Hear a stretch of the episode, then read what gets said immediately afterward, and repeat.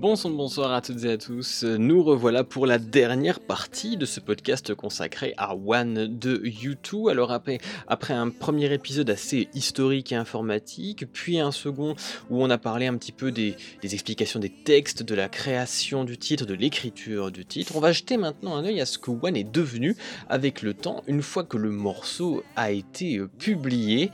Voilà, j'espère que ça va vous plaire. On va passer pas mal d'extraits inédits, d'extraits de concerts que vous n'avez certainement je ne pense pas en tout cas entendu auparavant, sauf si vous possédez une jolie collection de bootlegs de YouTube. Voilà, j'espère que ça va vous plaire. On attaque tout de suite maintenant notre dernière partie sur le podcast consacré au morceau One de YouTube. C'est le 18 novembre 1991 que U2 publie son septième album Arctung Baby qui fait suite à trois ans de silence en studio et c'est son premier disque depuis 4 ans et Joshua Tree à ne contenir que des morceaux inédits. L'album Arctung Baby est lancé par le single The Fly un court mois avant sa publication et l'album détonne hein, par ses sonorités très électroniques et industrielles, la voix éraillée de Bono ou encore sa superbe pochette multicolore signée Steve Avril, collaborateur de longue date du groupe orné, pochette ornée euh, des photographies de Anton Corbijn.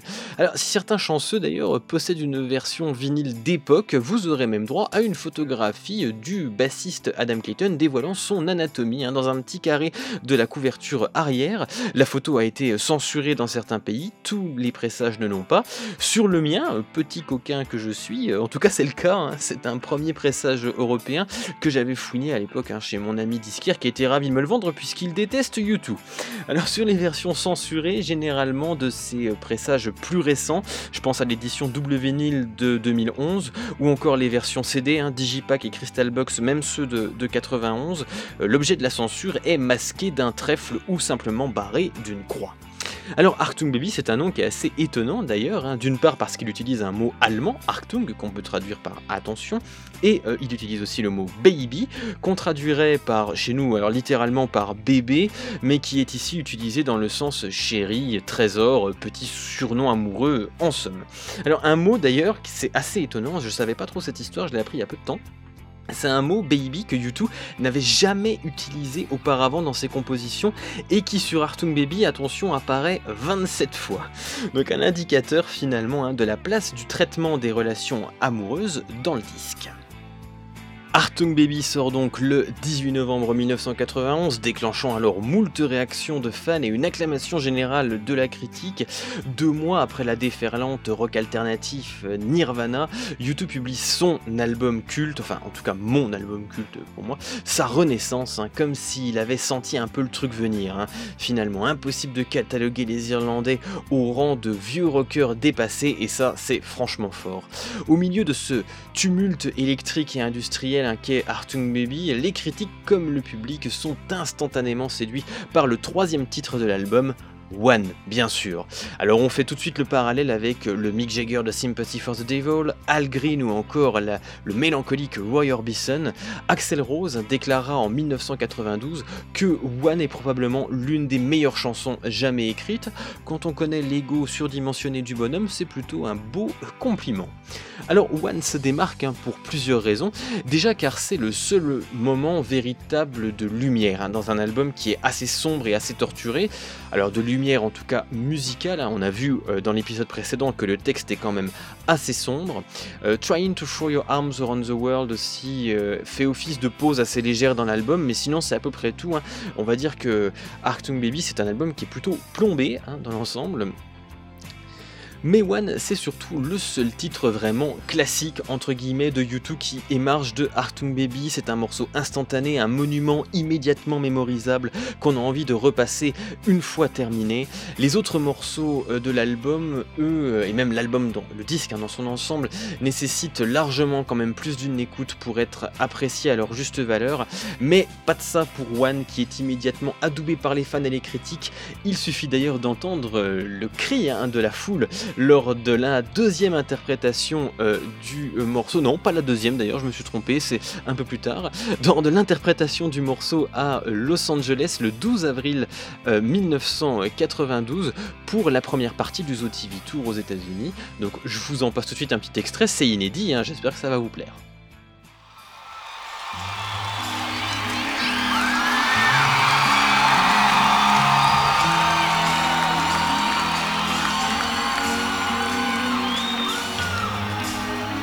days are getting better. Do you feel the same? Will it make it easier on you now? You got someone to blame. You said, oh.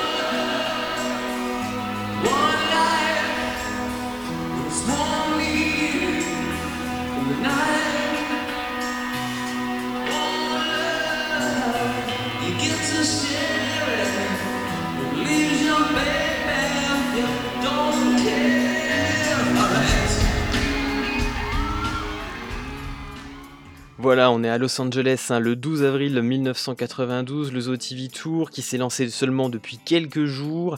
L'album a à peine quelques mois d'existence. One n'est un single que euh, depuis euh, quelques jours là aussi on entend déjà le public reprendre le refrain en chœur. Voilà, une très belle archive. Los Angeles, la première nuit le 12 avril 1992. Alors, One, je viens de le dire à l'instant, c'est un single de Arctum Baby. Pourtant, ce n'est ni le premier, hein, The Fly, ni le second, c'est Mysterious Ways. C'est le troisième album, le troisième extrait, à être extrait de Arctum Baby. Il paraît le 24 février 1992, avec le visuel évoqué dans l'épisode précédent, hein, celui des bisons qui chutent de la euh, falaise, une photo donc Falling Buffalo de David Wosnarowitz. Et même si Arctum Baby se vend à 18 millions d'exemplaires, exemplaires dans le monde, One échouera à atteindre la première place des charts, sauf en Irlande et au Canada. Il sera 7 au Royaume-Uni, 10 aux États-Unis, 13 en France. Voilà, donc un résultat, un semi-échec un petit peu pour YouTube qui espérait quand même de ce titre classique justement un petit peu mieux. En face B de ce single, on retrouve le titre Lady with the Spinning Head, un titre assez mineur hein, du U2 époque Arctung Baby. Je l'avais déjà aussi précisé, mais trois clips différents seront tournés euh, pour ce single One. Alors, on l'a déjà évoqué dans la partie précédente. Le premier a été réalisé par Anton Corbijn. Il est superbe. Le groupe apparaît travesti à Berlin au volant de ses fameuses Trabant et également au sein des Hansatone Studios. Mais on aperçoit également un cinquième protagoniste et non des moindres, Bob Hewson, le papa de Bono. Et oui, parce que Bono, en vrai, c'est pas son vrai nom, hein, Bono. Il s'appelle Paul Hewson. Voilà, si vous le saviez pas maintenant, vous êtes au courant. Alors, Bob Hewson a été convaincu d'apparaître dans le clip. Alors, il confiera d'ailleurs plusieurs années plus tard dans les colonnes du Guardian que son grand regret concernant sa participation à ce clip vidéo, c'est que son fils ne l'a jamais payé pour faire ça. Voilà, de l'humour assez irlandais hein. pour un père qui a été assez difficile. Hein. Bono a toujours entretenu des relations tumultueuses avec son père. Bono perd sa mère à l'adolescence, hein, un point commun d'ailleurs avec le batteur Larry Mullen Jr. Et c'est son père qui l'élève alors seul la présence du père de Bono euh, dans le clip donnera d'ailleurs énormément de crédit à l'interprétation selon laquelle One évoque un dialogue père-fils où l'enfant confie à son père son homosexualité. Bob Hewson, c'était un chanteur d'opéra amateur aussi, Bono en parlera très souvent euh, dans plusieurs interviews, notamment au moment de la promotion de How to Dismantle an Atomic Bomb en 2004.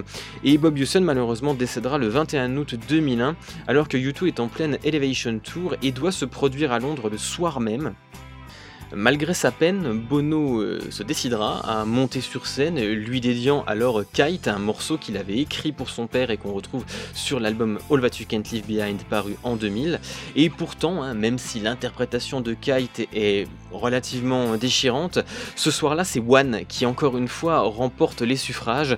Introduit par un long discours sur la lutte contre le sida, Bono ne dira pas un mot sur son père avant de chanter le titre, alors qu'on l'a dit, il est très lié à One, hein. on vient de le voir à l'instant avec le fait qu'il apparaisse dans le clip de la chanson, Bono se contentera simplement d'entonner quelques vers hein, du morceau des Three Degrees When Will I See You Again? Quand te reverrai-je à nouveau? Juste à la fin de One, donc sans en rajouter plus. Un moment d'une rare pudeur, euh, franchement euh, très belle, très émouvante. Je vous propose tout de suite d'écouter un extrait donc de la fin de One enchaîné avec When Will I See You Again euh, à Londres le 21 août 2001 euh, lors du cadre de l'Elevation Tour, juste le soir où Bob Hewson est décédé.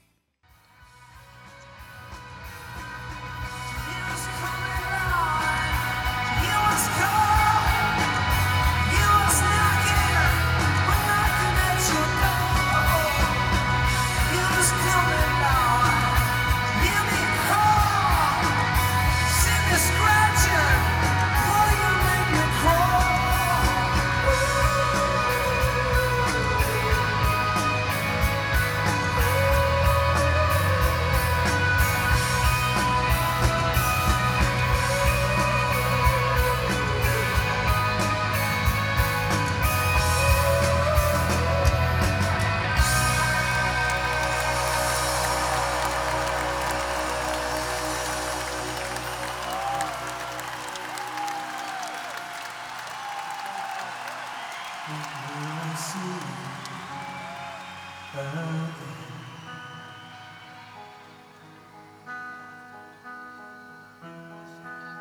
will we share precious moments? Will I have to wait forever? This is a big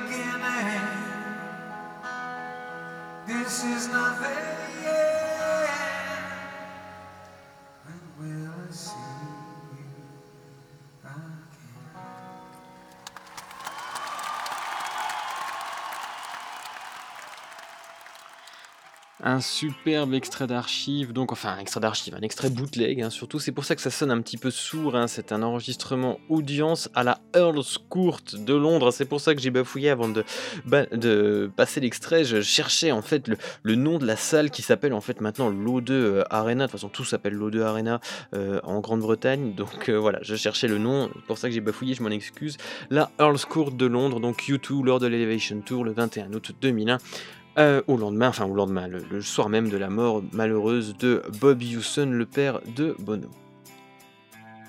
Alors je l'ai dit, il y a eu trois clips hein, pour One. On vient de parler du premier dans lequel on vous retrouvait donc Bob Hewson. Le second clip, lui, on l'a déjà dit, ce sont les bisons, hein, les visuels, tout ça, tout ça. Donc l'interprétation de One s'achevant sur la photographie Falling Buffalo, on y revient de David Wojnarowicz. Le troisième, par contre, lui, il est tout aussi important. On n'en a pas encore parlé. Il est beaucoup plus sobre et pourtant j'éprouve à l'égard de ce clip, en tout cas personnellement, de cette réalisation de Phil euh, Yohannou, filmé à New York euh, au euh, printemps 92, une certaine sympathie. Voilà, à l'époque, U2 est en pleine tournée. On voit sur ce clip Bono assis euh, dans un bar, bière vide et clope au bec, chanter One en se souvenant sporadiquement d'une femme hein, qui apparaît à l'écran entrecoupée d'images du groupe sur scène. Alors, lors du tournage du clip, c'est une anecdote assez marrante, il était question à la base que Bono finisse par quitter le bar pour rejoindre les trois membres du groupe restants dans un sous-sol où il y aurait une ambiance beaucoup plus euh, festive. Donc voilà, Bono s'installe euh, à- au bar pour shooter les, premières scènes et le réalisateur demande à The Edge, Adam Clayton et Larry Mullen de bien vouloir descendre au sous-sol, de commencer à faire la fête pour qu'au moment où Bono descende, en fait, on ait vraiment cette impression euh, d'arriver dans une soirée qui est déjà euh, bien euh, lancée.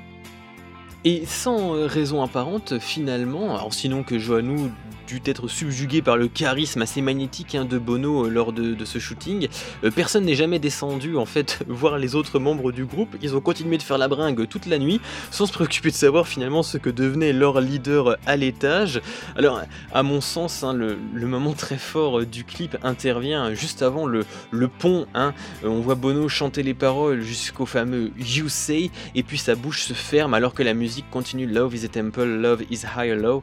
Voilà, donc c'est un contraste qui saisissant, qui souligne encore euh, plus, je trouve, euh, la puissance émotionnelle de ce passage très important de la chanson. Et c'est d'ailleurs, chose intéressante à savoir, c'est ce clip, hein, le troisième clip, euh, que le groupe a choisi parmi euh, les trois donc existants pour figurer sur leur page YouTube officielle.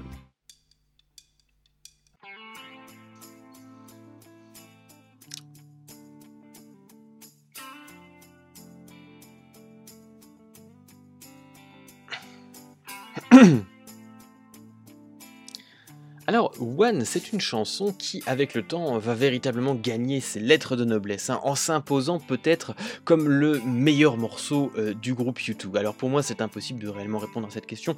Je suis euh, fan de U2, je connais trop la musique du groupe pour me risquer à mettre vraiment un morceau solennellement au-dessus des autres. Le magazine Q, pour autant, la certifie plus grande chanson de tous les temps en 2003. Pour VH1, c'est la deuxième meilleure chanson des années 90. Rolling Stone la classe en 2010, 36e meilleure chanson de tous les temps, dans son célèbre classement les meilleures, les 500 meilleures chansons de tous les temps. hein. C'est d'ailleurs le titre de YouTube le plus élevé dans ce classement.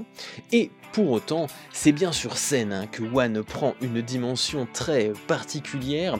La version live de One a d'ailleurs très peu évolué finalement depuis sa première mouture proposée lors du Zoo TV Tour entre 1992 et 1993.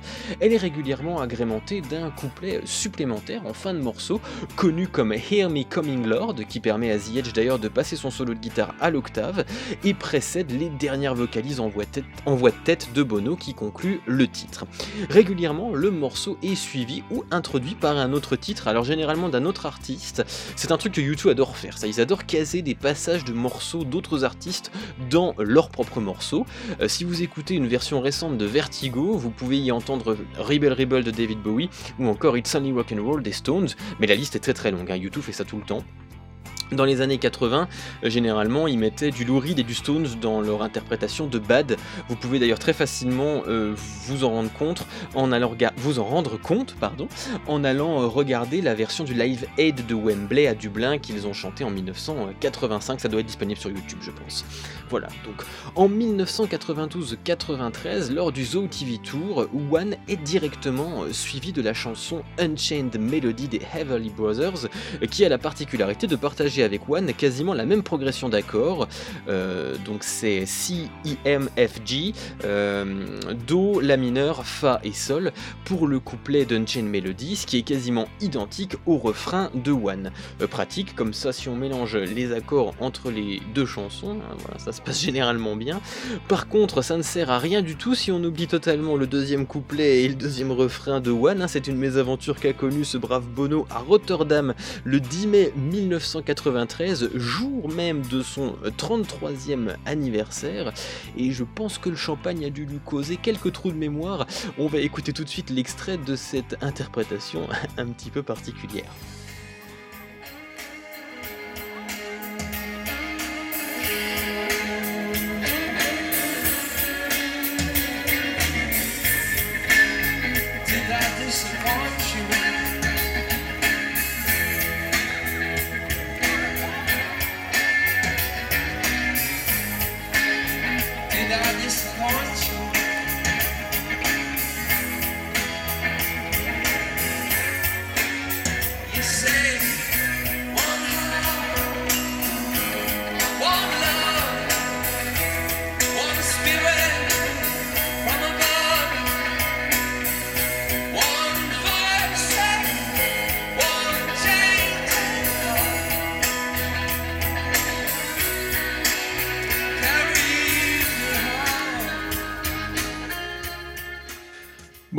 On est sûr qu'il n'y avait pas de prompteur, hein, donc voilà pour ce petit passage assez sympa que je voulais vous faire découvrir. Alors One, c'est un morceau qui en live possède finalement un vrai pouvoir d'adaptabilité, on l'a déjà dit en concluant la partie 2. On pourrait sans mal évoquer la version de Sarajevo en 1997, alors en pleine guerre du Kosovo. hein. Bono décrira l'interprétation de One lors de ce concert comme si finalement le morceau avait été écrit pour cet instant euh, précis.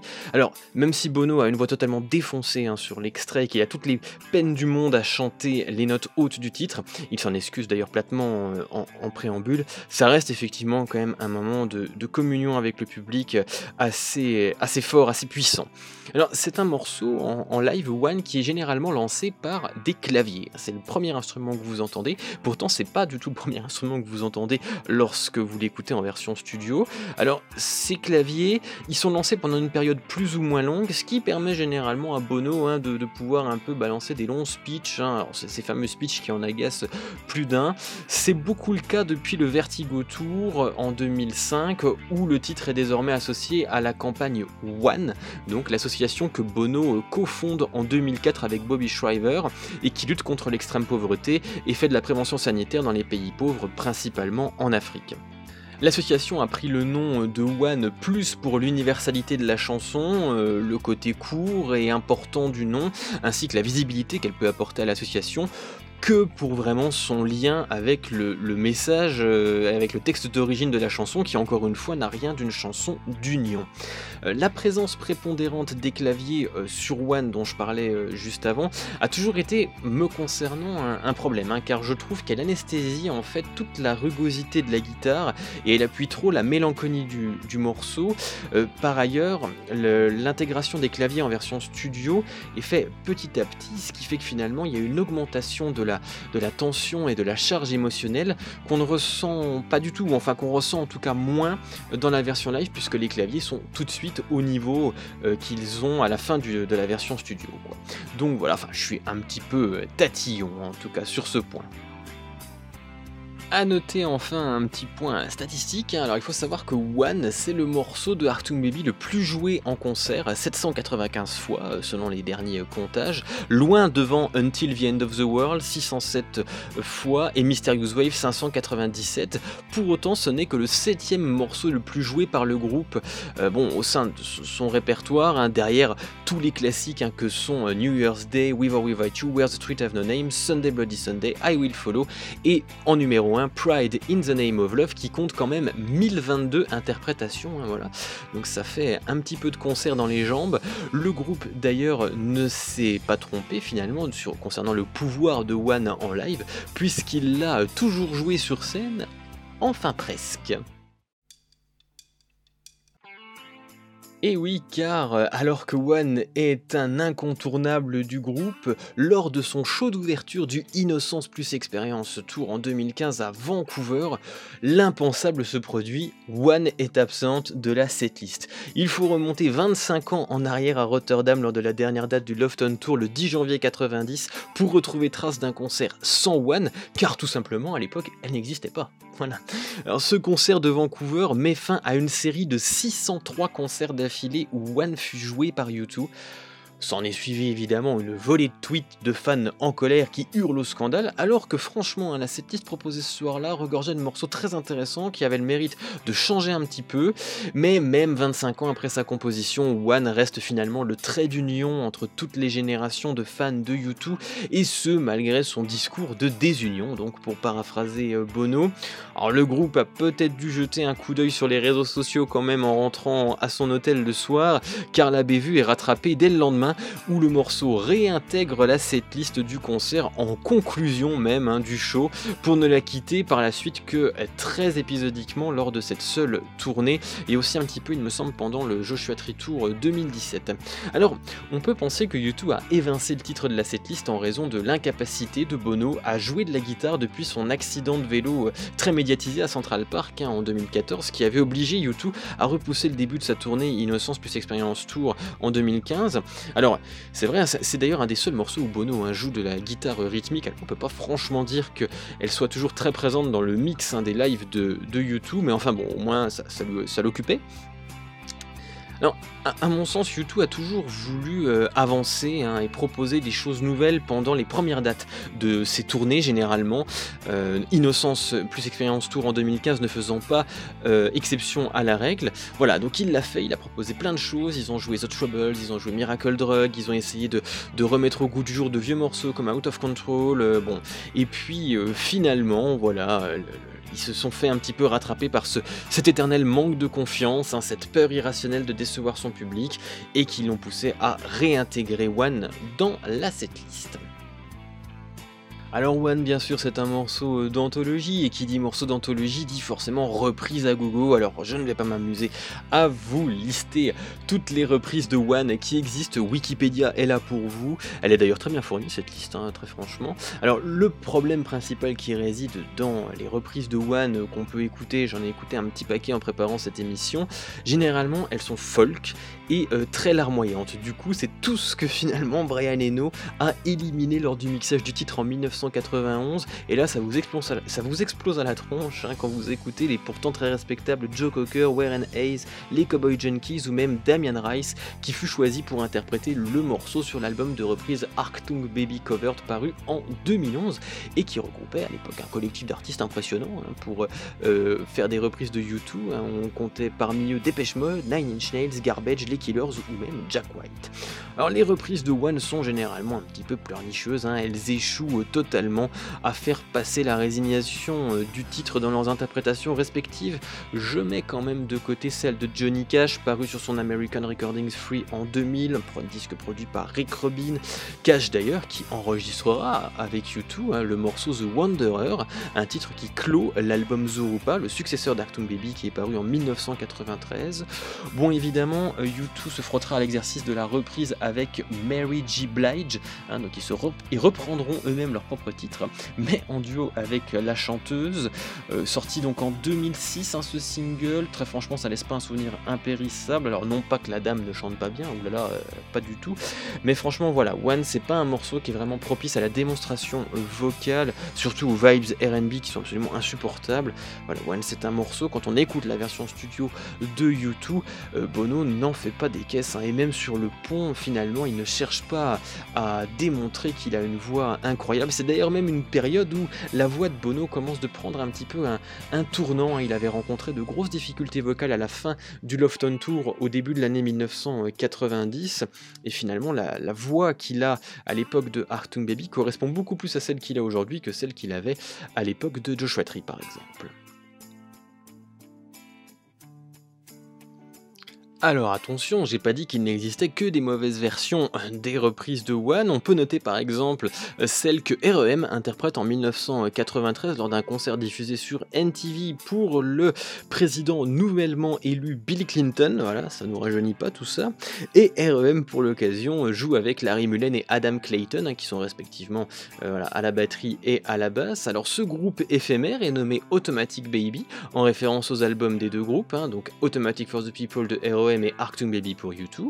Le morceau est disponible d'ailleurs sur plusieurs bootlegs hein, si vous le cherchez. J'ai en tête le Zookoustic ou encore le Golden Unplugged album de U2. Évidemment, Michael Stipe, le chanteur de REM, vient y poser sa voix inimitable, son vibrato si reconnaissable, et il emporte le titre hein, sur, son, terrain. Euh, après tout, hein, comme le précise un auditeur éclairé dans les commentaires YouTube de la vidéo, euh, Stipe pourrait chanter de l'annuaire téléphonique qu'on trouverait encore que son interprétation aurait de l'âme. C'est pas complètement faux. Donc c'est clairement la meilleure reprise du titre One qui existe. Alors une autre version qui n'est pas vraiment une reprise, qui est plutôt une interprétation différente d'une partie de YouTube. Alors c'est celle que euh, le trio euh, Bono, The Edge et Brian Eno hein, euh, interprètent sur scène lors d'un concert organisé par Luciano Pavarotti en 1995 à Modène, pendant lequel voilà, Pavarotti in- invite certains de ses amis à se produire sur scène. Le trio Bono, Edge, Eno se lance alors dans une magnifique réinterprétation du titre One avec orchestre. hein. Une curiosité d'ailleurs que U2 réitérera en 2017 lors de son concert dans les studios Abbey Road diffusé, diffusé par la BBC. Euh, donc vous pouvez aussi, je pense, trouver sur le net en, en fouillant un petit peu. Mais bon, 20 ans d'écart entre les deux concerts et franchement, dans la voix de Bono, ça s'entend. En tout cas, dans la version euh, diffusée par la BBC de 2017, il est totalement à côté de la tonalité pendant toute la chanson. C'est un petit peu désolant quand même.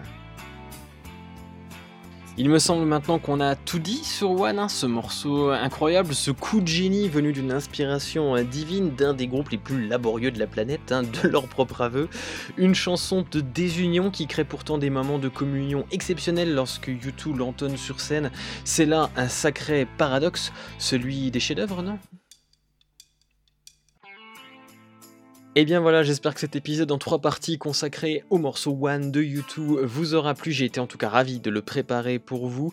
Je vous propose dans le descriptif de l'épisode plein de choses, un ensemble de notes en fait où vous retrouverez alors les albums qu'on a évoqués ensemble, les versions diffusées, les sources que j'ai utilisées pour préparer ce podcast aussi. Il y a pas mal de bouquins euh, spécialisés sur YouTube, bien sûr, donc ça peut vous donner éventuellement des idées si vous êtes fan du groupe, que vous ne connaissez pas trop, voilà. Il n'y a pas de souci, je vous mets tous les euh, bouquins dispo euh, dans le descriptif et enfin je mets également à disposition mon adresse mail pour la, première fois, voilà, je, me dévoile. Euh, si jamais vous avez des suggestions, des compliments, des insultes, des menaces de mort ou des cadeaux hein, à m'envoyer, n'hésitez surtout pas, voilà. J'essaierai de répondre aux, aux sollicitations qui, j'imagine, vont être nombreuses. voilà, on conclut tout ça en musique, c'est quand même le but de l'émission. Comme promis, ma version préférée de One, celle qui m'a fait découvrir le titre. Elle est interprétée par U2 au Slane Castle de Dublin en 2001 lors d'un show exceptionnel de l'Elevation Tour que vous, vous pouvez retrouver en DVD. Blu-ray, je sais pas, mais DVD, c'est sûr. En tout cas, voilà, je vous propose de monter le son. Écoutez-moi ça, car ça, c'est du son et du bon.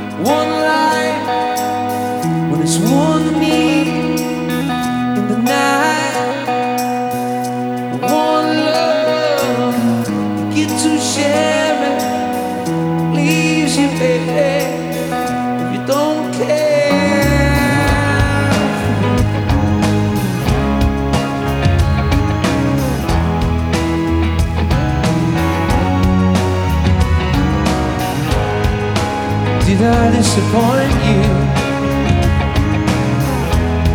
Leave a bad taste in your mouth. You act like you never had love.